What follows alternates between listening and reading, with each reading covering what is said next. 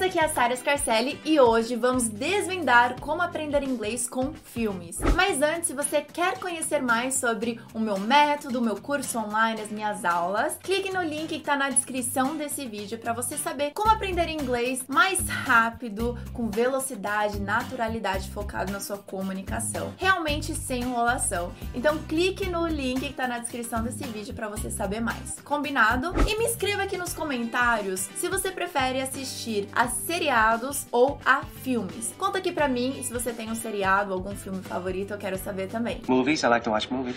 Antes de mais nada, você precisa saber que para se tornar fluente em inglês, não é possível somente assistindo filmes, séries em inglês, porque você não aprende inglês por osmose, certo? Você precisa desenvolver uma linha de raciocínio para conseguir se tornar fluente em inglês, para conseguir dialogar também, se comunicar, que é o que você faz em português, certo? Então você ficar simplesmente assistindo a filmes, seriados e apresentações, entrevistas em inglês vai vai te ajudar com expressões, com ganho de vocabulário, aprender gírias também. E é muito legal para isso, mas existe uma forma certa de assistir inglês com filmes. Porque senão você vai acabar investindo seu tempo e esforço estudando da maneira errada, que não vai te trazer resultado. E não é isso que você quer. Então, o primeiro passo é se você está assistindo isso por lazer, onde o seu aprendizado vai ser mínimo, mínimo, mínimo, ou se você está assistindo isso por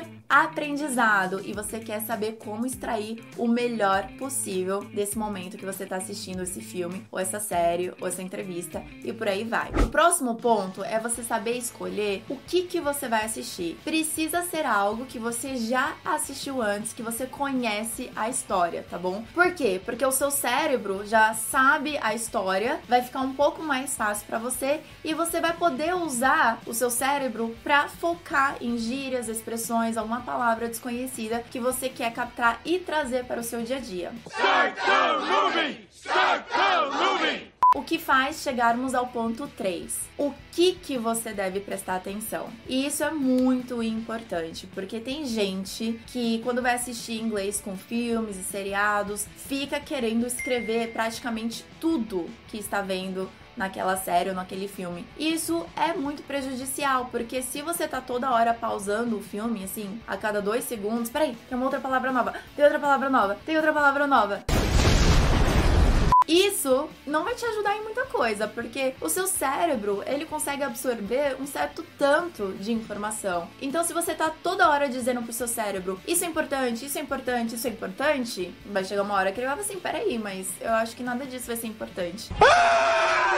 Então, você não vai conseguir gravar essa informação. Por isso, o que você deve fazer é o seguinte: separou um tempo que você dedicou esse tempo, ok, esses próximos 20 minutos eu vou querer focar em aprender inglês com a minha série favorita. E por que, que eu falo série? Porque eu prefiro indicar uma série, porque a série ela é um pouco mais curta, então você consegue ter o início e o fim de uma história de uma forma mais rápida. Eu também quero te indicar séries que fazem parte do dia a dia mais normal, num cotidiano mais comum. A gente consegue encontrar isso em seriados como Seinfeld, ou Friends, ou How I Met Your Mother, que geralmente são amigos conversando sobre dramas do dia normal, que nem a gente.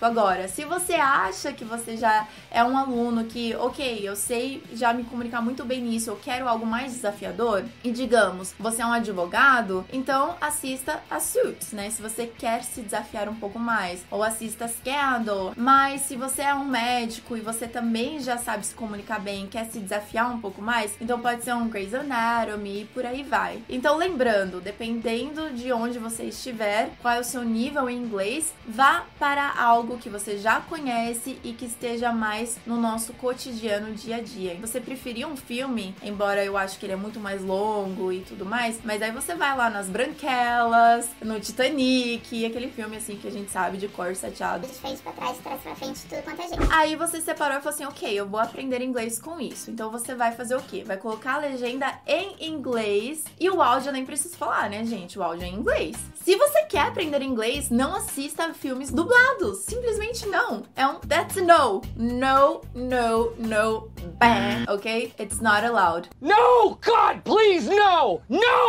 Nunca mais assista filmes dublados. Então, áudio em inglês legenda em inglês também. E aí você tem dois caminhos para percorrer, tá bom? Nesses dois caminhos, se você quiser anotar alguma coisa, que seja no máximo umas cinco palavras, tá? Ou cinco expressões, ou cinco gírias, enfim, cinco anotações importantes para você. Não passe disso, porque além de anotar, você vai precisar colocar em prática, você vai precisar trabalhar com essa informação para avisar o seu cérebro que isso é importante para você. Sara, como que eu sei o que, que é relevante? para mim. Às vezes você tá vendo os personagens conversando sobre meal, meal, meal, meal e você tá ok. De tanto eles falarem essa palavra, essa palavra deve ser importante, né? Então deixa eu anotar aqui. Pausa e anota meal e pega a frase do contexto. Por exemplo, we should have a meal together. Claro, eles falaram we should have a meal together. Sublinha lá meal. Então, depois que você fez as suas cinco anotações, podem ser uh, de palavras que você não conhecia, gírias, expressões, ditados, enfim, qualquer coisa que você percebeu que se repetiu mais de uma vez e que você acha que seria interessante para você. Aquela frase parece ser algo que você provavelmente diria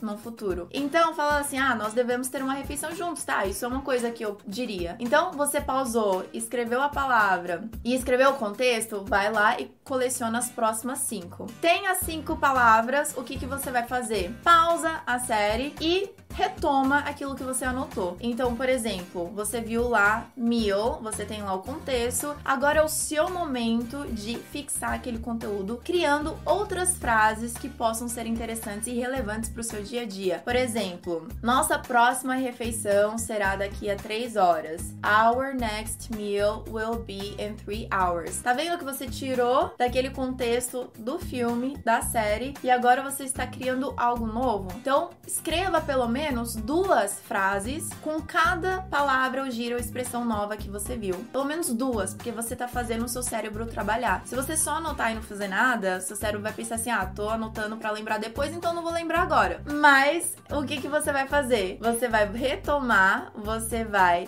ler, você vai escrever umas duas frases para cada anotação que você fez e você vai sempre falar em voz alta. Inclusive, você pode repetir junto com um personagem. Quando eu tava aprendendo italiano, ou pelo menos interessada em italiano, enquanto eu tava assistindo um filme totalmente em italiano, às vezes eu via uma frase que eu ficava assim, nossa, é uma frase que eu falaria, por exemplo, ah, você tá brincando comigo. E eu não sei como falar isso em italiano, mas. Mamma mia. Em inglês, you've got to be kidding with me.